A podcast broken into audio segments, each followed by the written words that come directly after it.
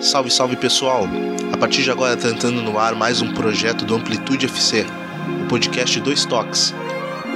Nele a gente vai falar muito sobre futebol, táticas, análise, tentar desmistificar algumas coisas e aprender também. No nosso programa de estreia, a gente vai falar sobre técnicos de futebol no Brasil. Qual o momento certo de demiti-los, qual o momento certo de se apostar neles e tratar de todas as particularidades que envolvem o tema. E antes de iniciar, eu já convido você a seguir a gente lá no Twitter do Amplitude FC. Lá a gente conversa muito sobre futebol. Também não esquece de seguir a gente no Medium, também Amplitude FC. A gente coloca nossos textos lá. Esse podcast também vai estar disponível no nosso canal do YouTube, Amplitude FC. Para me ajudar a fazer o programa de hoje, eu tô com os meus parceiros de Amplitude. Direto de Alagoas, meu parceiro Smack Neto. Como é que você tá, Smack?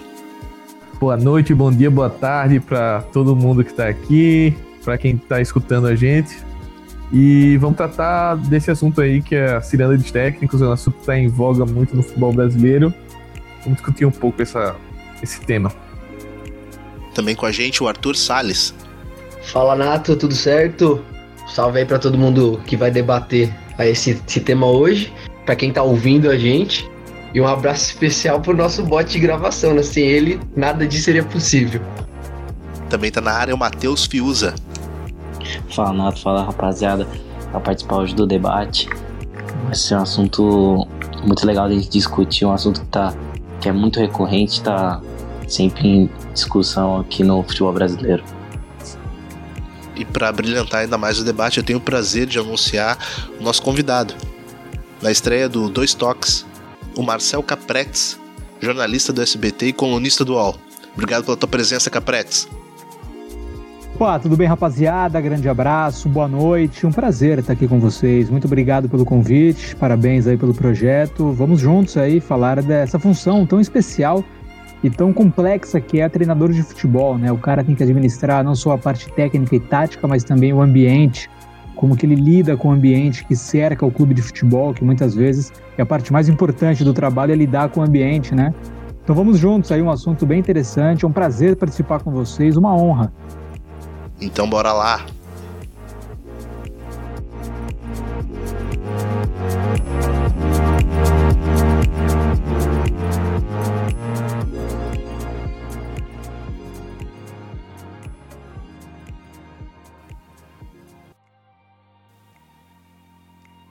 Marcel Capretes, dos 20 clubes da Série A, 16 já trocaram de técnico somente no ano de 2018. É um dado bem relevante para o nosso debate de hoje. Como tu mesmo já falaste, aqui no Brasil isso é um tema bem espinhoso. Passa pra gente a tua visão, o teu panorama sobre o tema. É, bom, tem várias, várias maneiras da gente analisar essa situação, né? Primeiro, é, os clubes aqui no Brasil, eles não têm um modelo de jogo, uma ideia, um como querer jogar consolidado. E quando você observa essas trocas com mais detalhe, você vai ver que sempre é uma troca da água para o vinho. Pode citar o exemplo do São Paulo, agora que está bem com o Diego Aguirre, mas assim, foi a troca do Dorival Júnior pelo Diego Aguirre, que são duas ideias de jogo completamente diferentes. Vou citar o Palmeiras agora também, né? A ideia de jogo do Roger Machado e a ideia do Felipão. Não estou questionando neste momento qual é melhor e qual é pior, e sim que elas são completamente antagônicas. Então, só nisso você já vê que quem toma a decisão, os dirigentes, eles não têm a menor ideia de como a equipe deles deve jogar. Então as trocas são completamente aleatórias. São Paulo passou isso, passou isso também quando teve Balsa e Osório, né? Duas ideias também completamente diferentes. Então, para mim, o primeiro problema já começa ali. Quando a gente não tem dirigentes que são os caras ali que têm a caneta nas mãos, eles não têm claramente o que eles querem para o clube deles e vão muito na onda, né? Essa coisa de dar uma resposta para a torcida, isso aí está matando o nosso futebol, porque é aí que são feitas as maiores bobagens que a gente tem. O Cuca, por exemplo, anunciado no Santos, ganhando 700 mil reais por mês. Eu não estou questionando mais uma vez a qualidade do cara, e sim o fato do Santos estar tá completamente endividado, sem dinheiro, pagar quase um milhão por mês para um treinador. Então esse para mim é o primeiro problema. E se a gente entrar a fundo daí na questão dos técnicos, a função deles, eu avalio de, de, de, duas maneiras. Primeiro, a parte de campo, a gente consegue ver se um técnico é bom ou não. Se o time é bem treinado, né? Você consegue ver no jogo se um time está sendo bem treinado, se ele é bom de treino, e pode ser qualquer metodologia, periodização tática, periodização complexa de jogo, até modo analítico de treinar, dá para ver se é bem feito um trabalho na hora do jogo. A outra parte de campo são as alterações que ele faz. Você consegue ver a qualidade de um técnico se ele muda bem durante a partida. Eu não falo só de alteração de jogador, né? Trocar, substituir, não. Trocar comportamento, padrão de resposta durante uma mesma partida, trocar de sistema tático durante o jogo, enxergando o que o jogo está pedindo. E a outra parte, que aí é, é, eu finalizo essa minha participação, é o ambiente.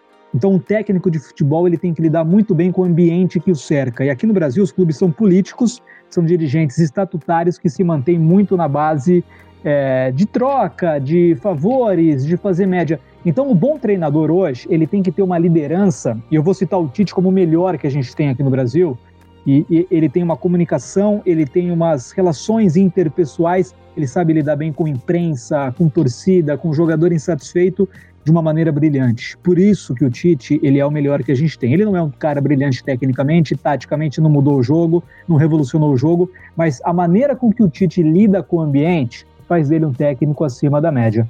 Então, para mim, são essas questões para avaliar um treinador, primeiro dirigente e depois a qualidade dos técnicos, né? Eu não sei se aqui no Brasil hoje esses novos treinadores têm essa qualidade tanto dentro como fora de campo, para chegar e ganhar tudo. Eu lembro que quando o Mourinho chegou, ele chegou arrebentando em Portugal, ganhando tudo porque era um jeito diferente. Aqui no Brasil, fora o Carilli no Corinthians que ganhou aí três troféus em 15 meses, eu não vejo outro cara que tenha algo novo para apresentar aqui no Brasil, viu? Uh, indo muito na linha do que o Capete estava falando, eu acho que é importante a gente também, antes de discutir o técnico, é discutir quem contratam os técnicos. É, basicamente são dois tipos de profissionais, né? Profissionais entre aspas. Então, que estão envolvidos nessa, nessas contratações. É, primeiro são os políticos, que é o presidente do clube, é o vice-presidente de futebol, que são esses cargos que são eleitos pelo conselho, pelos sócios do clube, dependendo de como é como funcionam as eleições. E hoje atualmente no futebol brasileiro tem crescido mais a função de diretor, de gerente, de supervisor, que em tese são pessoas remuneradas, é, profissionais e que são alçadas a esse cargo para controlar o futebol do clube e, consequentemente, uma, dessas uma das funções seria o de avaliar tecnicamente o treinador, etc. E eu acho que aí está um, um dos grandes problemas que a gente pode encontrar no futebol brasileiro, porque eu atualmente eu não vejo um grande profissional com que faça esse tipo de avaliação. Até existem pessoas capacitadas, mas principalmente no momento de crise, no momento ruim, é, você dificilmente vê esses diretores alçados do. Na, na imprensa mesmo, acho que a imprensa também tem que fazer a sua autocrítica. no meu caso, como jornalista, também tem que fazer essa autocrítica. Muitas vezes a gente vai muito em cima do treinador, muito em cima do, da figura ali, que é exatamente o que os dirigentes procuram. Procuram um cara para ser o escudo, para ser o, o respaldo. E muitas vezes, por alguns treinadores não terem esse respaldo, eles acabam mudando. Muito nessa linha também do, do futebol aleatório, né? Que é muito isso, eu acho que é um outro grande problema do futebol brasileiro, é como o futebol é feito de forma aleatória. Você tem um profissional com a linha de futebol X, e aí ele não deu certo, eu vou para a linha Y, e depois eu vou para a linha Z. Então, assim, não, não, não há sequência de, de ideias, não há uma cultura de jogo nos clubes. Eu acho que para o nosso futebol começar a ter o um mínimo de evolução nesse sentido, eu acho que os clubes também precisam definir a sua linha de cultura de jogo. Acho que é importante colocar isso. Arthur, ainda nessa linha de raciocínio que o Capretes e o Smack traçaram pra gente, como a gente já havia conversado, fica complicado perder parte do staff. Imagina perder o comandante técnico no meio de uma temporada, ou seja, no meio de um trabalho, no meio de um conceito que está sendo exercido. É, com certeza. Acho que assim, é, um pouquinho antes de chegar ao momento da demissão, né, que é um momento de ruptura assim, muito radical né, dentro de, de um trabalho que está sendo desenvolvido né, dentro do clube, é, eu acho que a gente tem que pensar assim, no que é possível fazer né, dentro de um planejamento, dentro de qualquer metodologia de treinamento é, no futebol brasileiro atualmente. Porque se você. Vamos, vamos imaginar um cenário ideal em que os jogadores não saíssem e que tudo fosse da, fosse dar mais perfeita paz, né, no, nessa, nesse ambiente político, no, na pressão por resultados. O jogo quarto domingo aqui no Brasil ele tem um problema da logística, né? Então, assim, você, você treina muito menos, você recupera muito menos ao longo da semana, né? É muito, muito mais difícil você planejar por conta da logística. Então, esse é um ponto, né? Tentando dividir para mostrar o tanto. As, as, milhares, as milhares de variáveis que aparecem né? ao longo disso. Vocês citaram também a questão da, da, da decisão, né? De quem toma a decisão de manter ou não o técnico, né? Então, no que, que eles se baseiam para para tomar esse, esse, tipo de decisão. Eu acho que a qualidade dos, dos diretores, né, que têm sido contratados aí, os diretores remunerados, a qualidade do trabalho deles tem que ser, tem que ser bastante questionada, porque a gente bate muito na questão da política, né? A gente fala, não, a política do clube atrapalha muito e tudo mais, vamos trazer um, um CEO que vai resolver o problema. Você vê que ele não, que ele também ele não se mostra capaz ou por conhecimento, ou por gestão, ou por falta de pulso, ou por não ter né, a carta branca para trabalhar, enfim, né, por quais, quaisquer aspectos que seja, ele não, ele não se mostra capaz de, de construir uma linha de trabalho que dure mais de um ano e isso acaba se isso acaba explodindo aí no, no, no, trabalho do técnico, né? Então assim, a gente tem a logística, a gente tem essa falta de convicção né? E que aí os parâmetros acabam sendo, infelizmente, né? O, o resultado, né? É muito, é quase que impossível segurar, você segurar uma sequência de cinco derrotas. Não importa se, em que momento da temporada que seja, mesmo no momento que, que não vai fazer diferença nenhuma para você no final da temporada, é, é, a gente percebe que aqui no Brasil é muito, muito difícil de acontecer isso. E também eu acho que tem uma questão que é muito relevante, que atrapalha bastante o trabalho dos técnicos, que é a saída de jogadores, né, a todo momento. Né? Então, você, é, isso dificulta ou praticamente impossibilita o trabalho de planejamento. Sim, a gente poderia usar vários exemplos, mas o Jair Ventura tido à espera do, de reforços, né, que estava chegando. E que é normal, né? Eles vão chegar no meio da temporada do Brasil, que é quando o mundo inteiro está tá construindo seus times, né? A maioria ou o mundo relevante do futebol está construindo seus times, né? Então isso isso acaba atrapalhando um pouco. E aí, né? Se a gente for pensar que um que o treinamento para um, um esporte individual, né? Para um nível amador, se você for pensar, você tem assim um período de, de três meses para ver os para conseguir medir algum tipo de resultado, algum tipo de variação individualmente em uma pessoa, que dirá nos comportamentos coletivos do, de uma equipe, né? Então, assim, é, é praticamente impossível você conseguir medir um trabalho antes de três meses, seis, aí, né? Aí, né? Como o esporte é coletivo, tem muitas, existem muitas variáveis, existem muitas convicções diferentes, mas assim, é, é um é um período, digamos que mínimo, assim, né? E esse, e esse tempo não existe. Então, é, é muito difícil a gente acreditar que, que os parâmetros que são utilizados para para tomada de decisão né, na, na contratação e na demissão de, dos técnicos eles sejam é, técnicos, né, científicos, enfim, com certeza todos esses fatores aí que já foram citados aí pelo pelo Smack, pelo pelo Marcel, eles são muito, muito evidentes. Né? É, a, é a vida política, é, a, é, o, é o interesse do, seja do CEO, seja do, do dirigente estatutário, né, que tá, tem um favor para tal para tal companheiro aí que tá devendo, enfim, né, essa, essa troca que já foi citada, eu acho que, que é o que, que mais é preponderante na, na hora dessa decisão aí, muito, muito menos o, muito menos as, as questões técnicas ou avaliação de desempenho ou de melhora de trabalho. Até porque, só para finalizar, eu acho eu, eu vejo essa, essa questão de tomar de decisão em, em, em todos os aspectos do, administrativos do time. É, eu, por exemplo, nas categorias de base, a gente ouve muito falar de torcedor que acompanha, porque tem muito torcedor que é tão fanático que acompanha, né? Sabe quais são as promessas do time? Fala, nossa, mas como é que o meu time deixou sair esse cara? Ele tá estourando lá no outro time. Que absurdo, né? Como esses caras são burros. E aí, assim, a impressão que a gente tem, e até pelo que a gente escuta também, né? apesar de, não, de não ter tanto contato com os bastidores, mas que a gente acaba escutando, é que as decisões não estão sendo. A, a, preocupação não é igual a, dos, dos, dirigentes, né? De quem toma a decisão, não é, não é preocupação como a do torcedor, né? Que é o melhor para o clube. As preocupações são outras, né, são sempre outras. Não necessariamente é, ilegais, mas tem, tem muito mais preocupação do que o benefício do clube no longo prazo. Né? Isso daí, sem dúvida. E isso daí também acontece com os técnicos, obviamente. Matheus, a gente já ouviu bastante por aqui essa quebra de raciocínio que acontece com os técnicos aqui no Brasil. A gente tem, por exemplo, o Atlético Paranaense, que iniciou um, um trabalho legal ali a, a, no início da temporada e depois teve que trocar o seu técnico porque os resultados não estavam vindo. Uh, os resultados não vinham, uh, apesar do técnico trazer uma, uma filosofia não inovadora, mas uma filosofia diferente do, do, daquilo que a gente vê no Brasil. Um jogo propositivo, de repente com três zagueiros, de repente trazendo alguma metodologia diferente, mas ainda no Brasil os treinadores são escravos do resultado e não da filosofia, né, Matheus? É impressionante como o resultado ele sempre vai, vai ser preponderante aqui no futebol brasileiro. Né?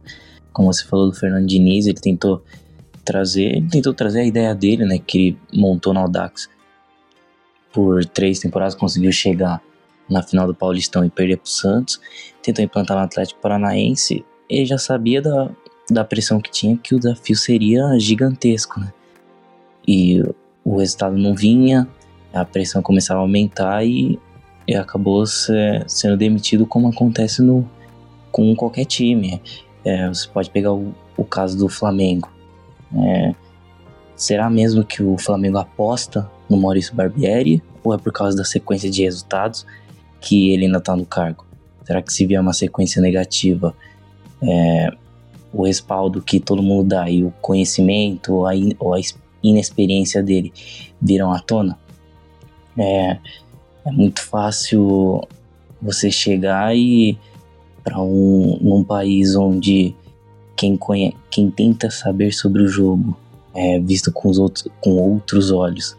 É, é, sempre tem esse preconceito, então é, essa quebra de linha de trabalho, de pensamento, ou até mesmo é, essa falta de, de um modelo a ser seguido prejudica muito e mantém esse retrocesso que já é de muitos a anos. A gente vem de uma Copa do Mundo, a gente viu muito futebol, viu muito, muita filosofia de jogo interessante, e aí a gente chega no nosso cenário.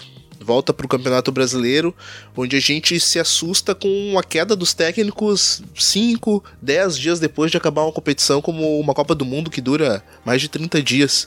Uh, os nossos dirigentes estão falhando nesse quesito, né?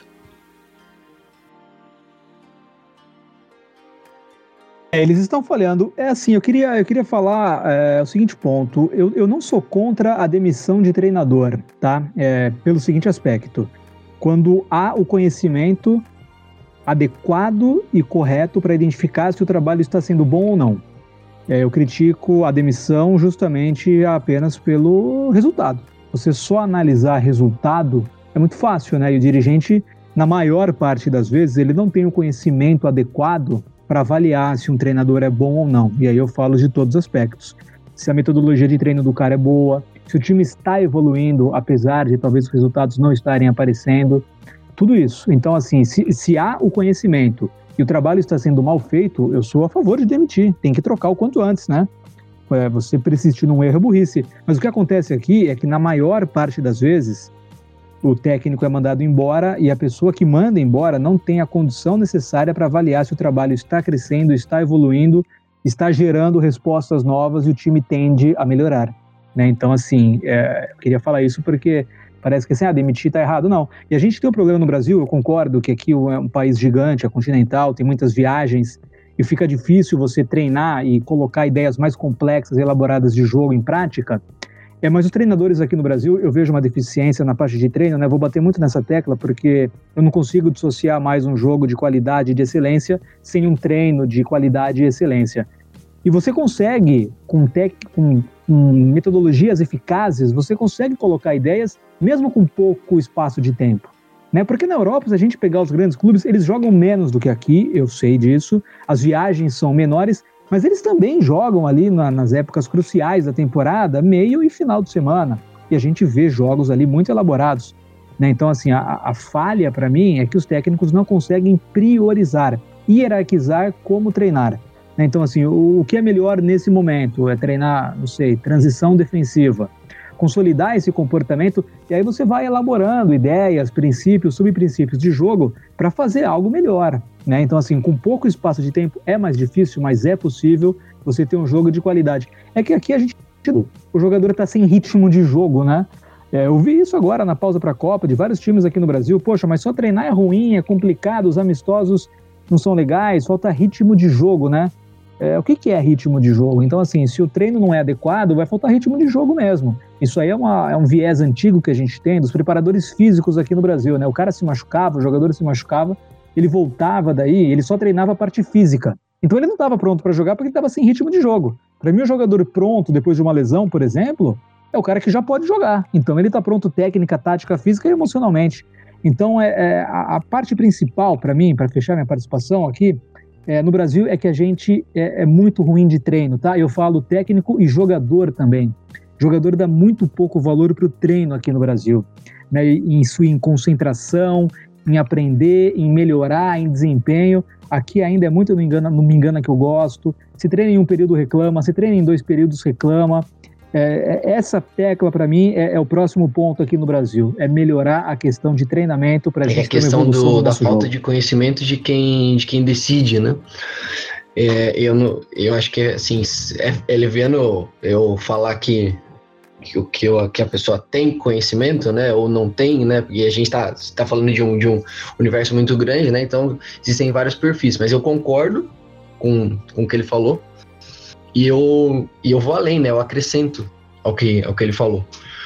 Porque eu acho que além de, de faltar bastante conhecimento, né? A gente vê, né, na, na, nas falas, né, de, de quem demite, de, de quem está contratando, né, os motivos, as motivações que são, que são dadas né, pelas, por essas contratações, então dá para perceber isso. Mas além disso, eu tenho, eu tenho a sensação, e isso é só, é só uma sensação mesmo, de que além dessa falta de conhecimento, também é a, a, falta de interesse no, no que é bom para o clube mesmo. Eu acho que o que se pensa é no que é bom para você mesmo, né? Eu sou responsável por, por essa decisão. O que, que vai ser melhor para mim a partir dessa decisão que eu tomar? Não importa se daqui a dois anos o clube vai estar tá bem, não importa se a gente vai conseguir ou não um título nem esse ano. O importante é se, se a decisão que eu tomar vai ser melhor para mim mesmo. Eu sinto muito isso. É, por isso que eu usei aquele, aquele exemplo das categorias de base. Também a gente pode usar exemplos de contratações, né? Contratações que a gente não entende por que, que acontecem, com, com multas que a gente não consegue entender. Eu acho que todas essas, essas decisões aí passam, passam por esse. Por isso daí que eu citei também. Nisso que você falou, Arthur, também o, e o Capretes, eu, eu, vou fazer um levantamento agora pro, pro SMAC, porque isso, isso gira em torno de um ambiente político. E o ambiente político aqui no Brasil, às vezes, ele, ele entranha pelas, pela, pelas paredes e chega até o vestiário. E isso pode ser tóxico para o grupo. Eu queria perguntar para o Smack, nesse sentido, o, o, o que, que ele observa dentro do ambiente político de um clube de futebol e o quanto isso ele pode afetar o desempenho do técnico para poder trabalhar com a sua equipe, né?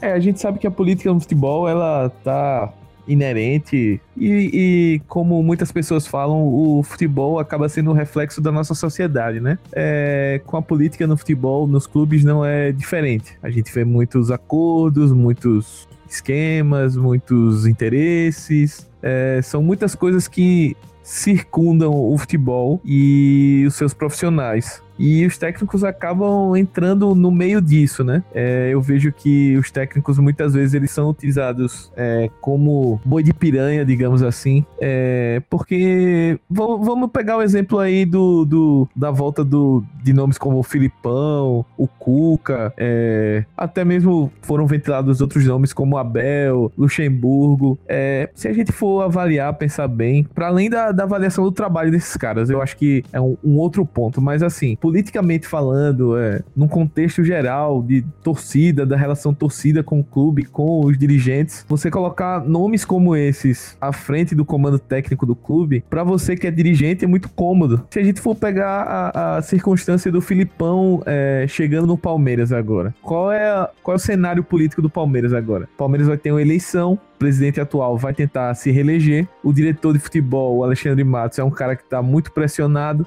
É um cara que já três anos e meio, se não me engano, vai para o oitavo técnico contratado, que é um número surreal. E como a gente já vem discutindo aqui no podcast, técnicos de vários perfis, de vários pensamentos de como organizar uma equipe. Ou seja, ele demonstra até um, uma incoerência na linha técnica e tática que ele quer seguir.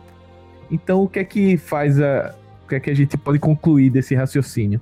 A gente pode concluir que os técnicos são contratados meramente por questões é, extra-campo.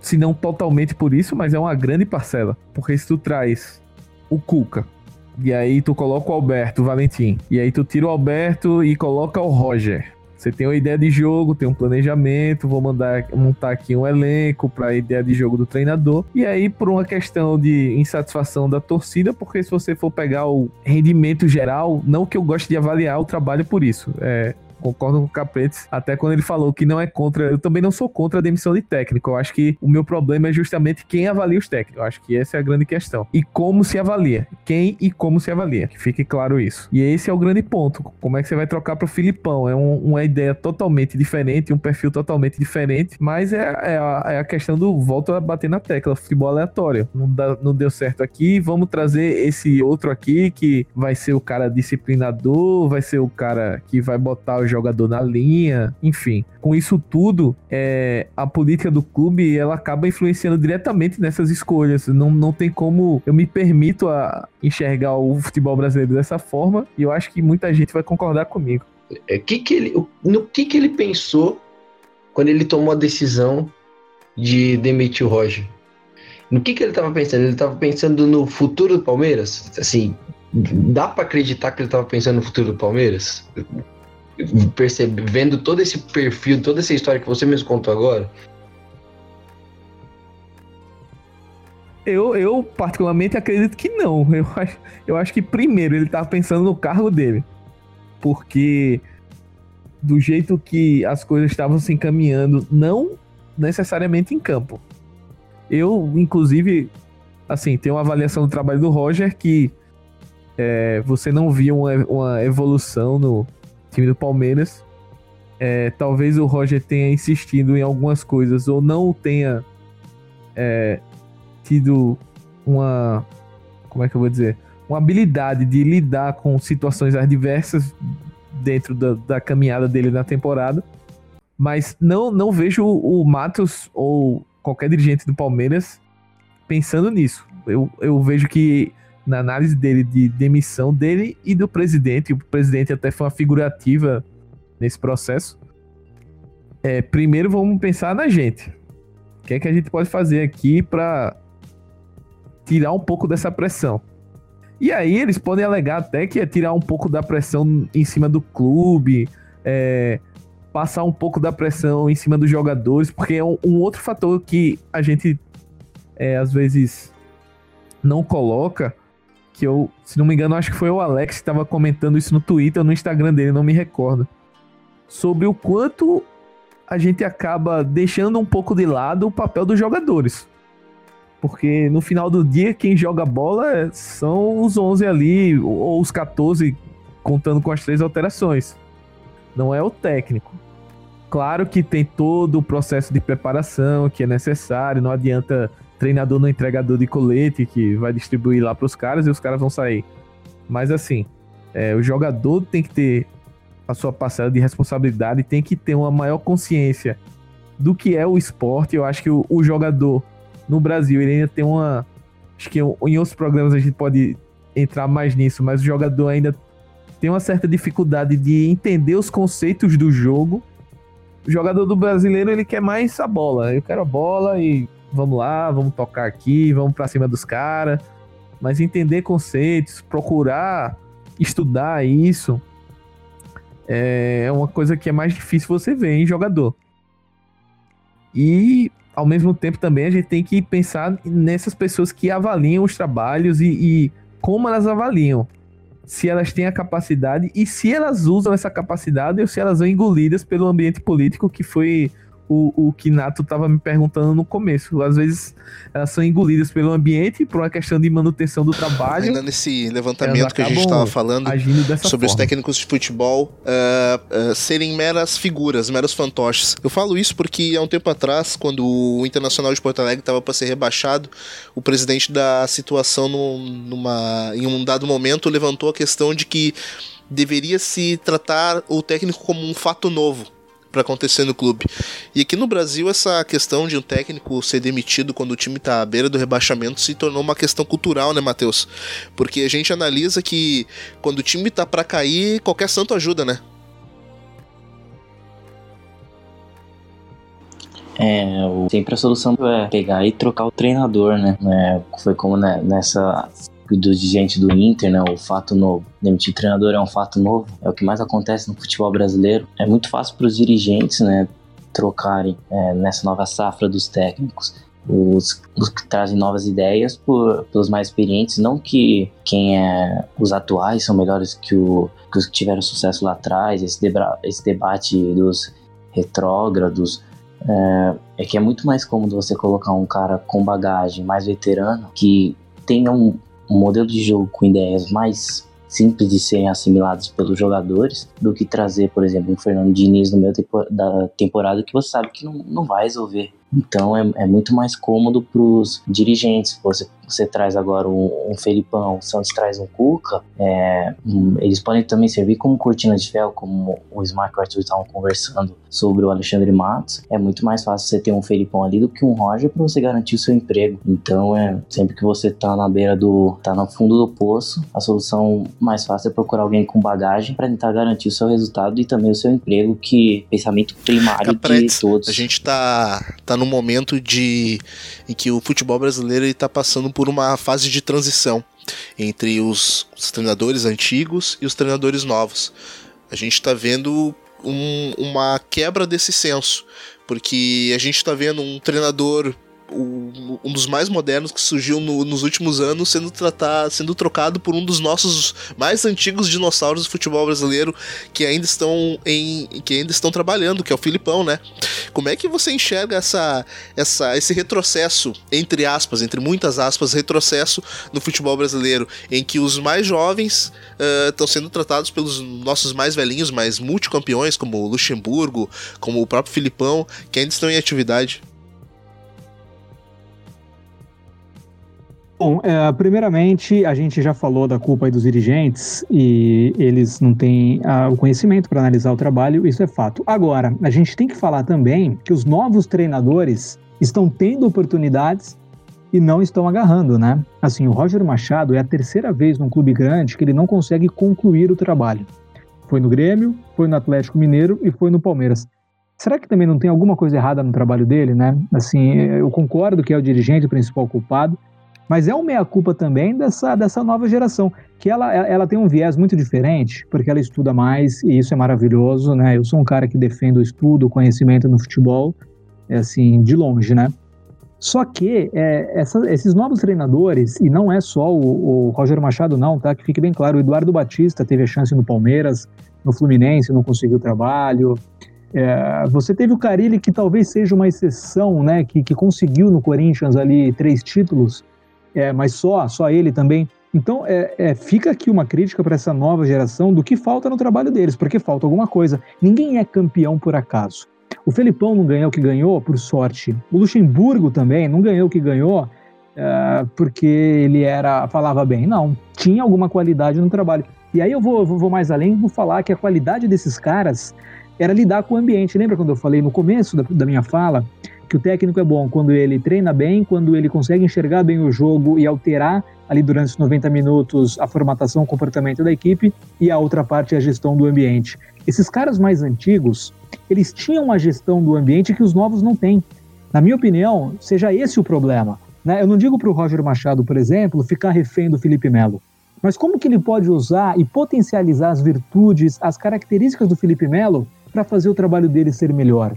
O Eduardo Batista, ano passado, bateu de frente com o Dudu. Não é ficar refém do Dudu, mas é usar o capital simbólico que o Dudu tem com a torcida do Palmeiras, que é maior do que o Eduardo Batista tinha.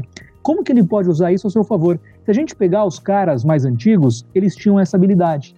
Se você pegar mais lá atrás, o Zagallo sabia fazer isso. O Joel Santana sabia fazer isso, mesmo que num curto espaço de tempo, fazer o ambiente trabalhar para eles. E eu vejo que os novos técnicos não têm essa capacidade relacional. Fora o Tite, né, que eu já citei também, que é o melhor que faz isso, por isso ele é o técnico da seleção brasileira. Eu acho que a gente consegue concordar que é o melhor técnico do Brasil hoje, porque ele consegue unir ali um bom trabalho de campo com essa gestão do ambiente. Então, na minha opinião, os novos técnicos estão tendo chance, mas não estão sabendo aproveitar por conta disso. É fazer o ambiente trabalhar ao seu favor. Um clube de futebol, ele é muito complexo, né? E o resultado de campo, ele é fruto de tudo que acontece no clube. Né? O técnico tem interferência, o jogador tem interferência, mas tem ali as forças que, que estão no clube, né? É o dirigente, é o executivo, o supervisor, o roupeiro, o massagista, é a fofoca que tem internamente, enfim, tudo isso é muito complexo. E o bom treinador é aquele que consegue interferir positivamente, é usar o que o clube tem de melhor para potencializar o trabalho dele. Então, na minha opinião, talvez seja isso que esteja faltando aí para os técnicos novos, né? É saber que existe como trabalhar a liderança, gestão de pessoas, é, enfim, existem várias ferramentas que você consegue ali aumentar suas capacidades comportamentais eu, e de repente ter mais sucesso com profissional. O, que o que o Marcel falou, eu acho que, o, que muitos treinadores novos têm falhado justamente por, por não saber se, basicamente segurar no cargo mesmo, né? Que essa questão da gestão de, de pessoas, né? Gestão de crises, né? Se, se mostrar firme o suficiente para segurar o rojão e até fazer com que os dirigentes se sintam mais à vontade para deixar com que eles sigam, né? À frente do, do trabalho. Mas eu acho que eu acho que é, é um ciclo vicioso, né? Justamente porque os, os os dirigentes também, eles, todos os dirigentes, estatutários ou não, CEOs, etc., eles não, não passam essa segurança, eles não passam respaldo. Se vira aí, mas se não der certo, o problema é seu. Né? Se os jogadores não gostarem de você, quem vai sair é você. Eu vejo, eu vejo que muitos dirigentes passam, passam, passam essa mensagem né, para a torcida e, e, ao que parece internamente também. E aí o treinador fica, fica um pouco refém mesmo dos jogadores e o que acaba dificultando o trabalho. E, né, em relação a esses, como dizem, né, técnicos novos, o que, que, e que, e que na, em sua maioria demonstra bastante capacidade, conhecimento, né? É, eu acho que o que eles têm de melhor, que é justamente essa capacidade de planejar uma temporada, né? Planejar todo, toda a metodologia de treinamento para decidir qual que vai ser o melhor momento da equipe, em que momento da temporada ela vai atingir o seu pico, ou não vamos trabalhar com pico, vamos tentar fazer com que o, com que o desempenho ele seja, se mantenha ao longo da temporada. Eu acho que toda, toda essa capacidade que eles têm aqui no Brasil ela acaba sendo subaproveitada porque é um caos total. Você não tem, você não tem pré-temporada, como eu falei já no começo do programa, né? A gente tem uma logística muito complicada, né? Que, que tira muita, muita data de treino né, ao longo da semana. Tem jogador chegando a todo, a todo instante, saindo a todo instante, sem que você saiba quando ele vai sair. Né? Então, assim, é um caos. Então, para quem tem alguma capacidade de, de planejamento, né, quem tem conhecimento de metodologia, o que ele tem de melhor acaba sendo sub, subaproveitado. Isso dificulta, dificulta bastante. Um ponto importante é, nessas entre aspas, disputa entre medalhões e técnicos novos, enfim, vamos usar essa nomenclatura que a, mídia em geral usa. É, eu acho que para mim o, o grande ponto é o respaldo que esses técnicos, entre aspas, medalhões têm, a paciência, até a benevolência em certos pontos, certa medida. E setores da imprensa, setores uh, uh, da, da torcida, que se apegam à imagem do cara que já foi muito campeão, naquela crença que vai dar certo do mesmo jeito, enfim. É, eu acho que essas, esses, esses perfis acabam tendo um, um maior tempo para desenvolver o seu trabalho. E aí vai depender muito de como eles estão exercendo, se o time vai, se o, se o trabalho vai conseguir, entre aspas, encaixar no, no, durante a competição, é, se, se o esquema que ele pretende adotar se encaixa com o perfil do elenco que ele está pegando. Isso vai, vai depender muito é, é, por isso que eu gosto muito de utilizar a expressão do futebol aleatório, porque realmente no Brasil é meio aleatório. A gente, cada passagem de treinador, em cada lugar específico, a gente fica esperando uma coisa nova. A gente não sabe muito bem o que é que acontece. Sobre o, o, essa nova geração de técnicos que está surgindo, muitos bons nomes, caras com a mente aberta, com muito estudo, que procuram se atualizar. Eu acho que para além dessa questão que o Capretes falou de gestão de grupo, entender as pessoas, eu acho que também às vezes faltam. Eu acho que isso a experiência vai dando, mas falta um pouco de é, trabalhar melhor com as adversidades. É, você sente que o trabalho tá bem, tá bem, tá bem, pô, o cara tá muito bem e tal. E aí aparece às vezes uma, uma dificuldade do time, perdeu alguém ou, ou sei lá, a fase técnica de tal jogador não tá tão boa. E às vezes você continua insistindo, você continua repetindo os mesmos erros. É, talvez é, é, é, complicado isso, você saber a hora que você tem que insistir e a hora que você tem que trocar. Mas eu acho que esse feeling de, ó, já deu, tenho que tentar alguma coisa diferente aqui. Não necessariamente mudar tudo, fazer uma revolução, mas tentar algo diferente. É... E por fim, só para finalizar mesmo, é, uma outra coisa é, como eu citei antes, a capacidade dos jogadores absorverem o conhecimento está sendo repassado, porque não adianta é, o técnico estudar bastante, se preparar, é, pesquisar, se ele não conseguir passar isso para os seus jogadores. E de novo, eu insisto na tecla que os jogadores brasileiros, ele tem, eles, na sua média, têm uma dificuldade imensa é, de compreensão do, do que é o, a sua função tática, do que é o jogo pensado. É, o jogador quer a bola, tem uma qualidade técnica boa, mas você pode, a gente pode prestar atenção que são raros os casos de jogadores que você tá assistindo e, pô, esse cara entende o jogo, ele entende o esquema, ele sabe o que é que é para fazer, ele tem uma consciência muito boa. E eu acho que um cara hoje que tá conseguindo fazer isso muito bem é o Renato Portaluppi, no Grêmio. Eu acho que ele é um cara que meio que tá no. Até pela equipe, pela estrutura que o Grêmio oferece, ele é um cara que tá aliando essas duas vertentes, tanto a parte do contato com os jogadores, de, da relação humana com os caras, quanto essa questão do conhecimento e de como o time, o time vai ser trabalhado. Interessante essa questão que você abordou agora, Smack, porque vem de encontro com essa, com toda essa metodologia de do que, que vem trabalhando a comissão técnica.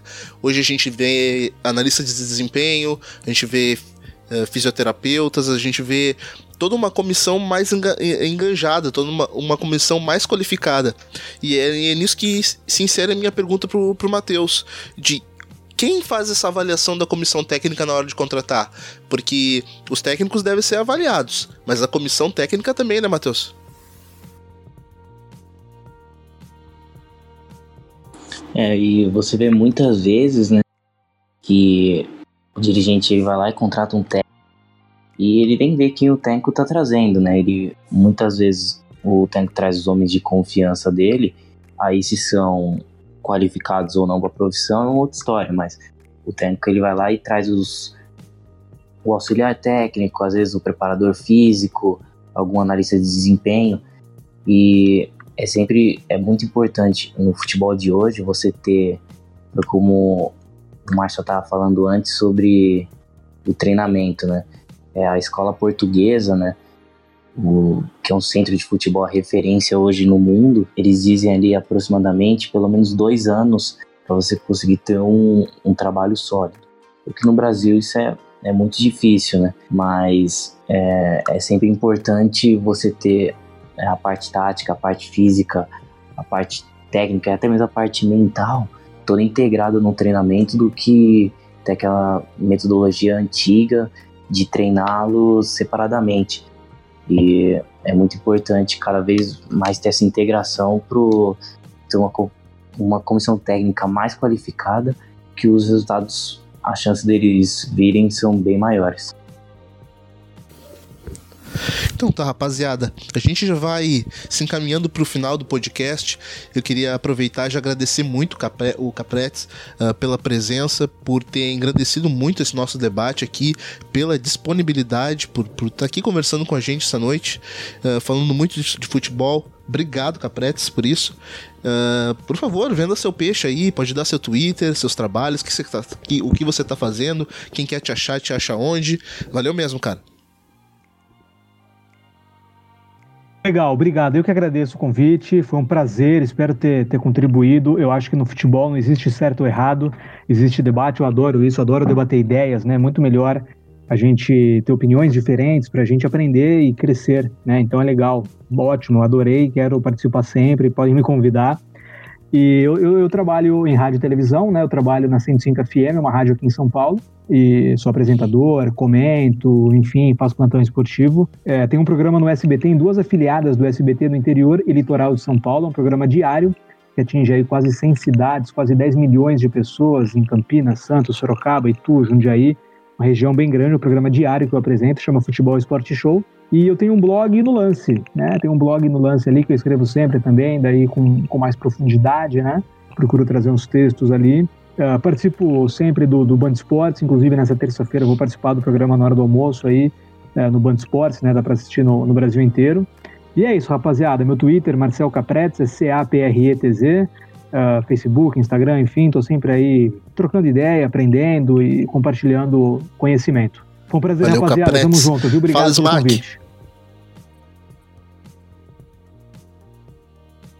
Pô, primeiro queria agradecer aí o Capretes por se juntar a gente nesse debate muito interessante. Concordo com ele, é, a gente, o debate de hoje não tem pretensão nenhuma em colocar aqui uma verdade para os nossos ouvintes, que qual é a hora, qual o momento certo, qual é errado, enfim. A gente lançou mão da pergunta para pensar mesmo um pouco é, como como está sendo complicado e como historicamente é complicado você é, trazer um técnico, analisar o trabalho do técnico, é, manter um técnico e como isso acaba afetando até o próprio futebol brasileiro. É, foi muito interessante, muito legal. Que vem outros programas aí que. E aí, Arthur Salles? Boa. Abraço para todo mundo. Valeu, Nato. Valeu todo mundo aí. Obrigado pela participação aí especial do, do Marcel. E é um abraço para todo, todo mundo que ouviu aí o podcast até o final. Acho que é importante deixar pontuado que uma das coisas, uma das reflexões que, que eu consegui fazer a partir da, do que falou é que, claro, que a gente não, não ia descobrir qual é certo exato para um técnico. Mas que aqui no Brasil, pelo menos, é, em outros lugares do mundo também existe esse problema, mas aqui no Brasil a gente está um pouco longe do mundo ideal, né? Que no mundo ideal a gente não saberia qual é o momento de, de, de, demitir um técnico, porque são muitas variáveis. Mas aqui no Brasil, nem isso, né? A gente não sabe nem se as pessoas que estão tomando essa decisão elas estão tomando pensando no bem do, no bem do clube, né? E, e, a gente não sabe também se o técnico ele tá tendo o melhor dos, dos, dos mundos possível para trabalhar. Então vai ser muito difícil a gente conseguir responder essa questão. Ia ser muito difícil e graças a esse podcast eu, eu pelo menos eu consegui ter essa, essa visão. Então obrigado para todo mundo que participou. Fala, Matheus. Obrigado, meu parceiro.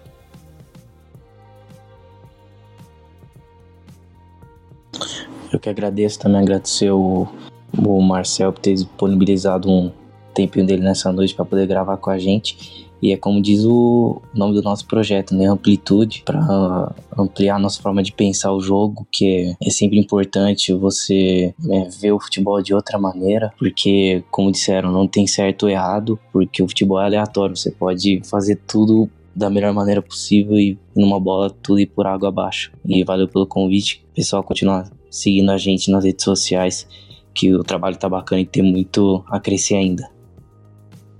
É isso aí, falou tudo, Matheus.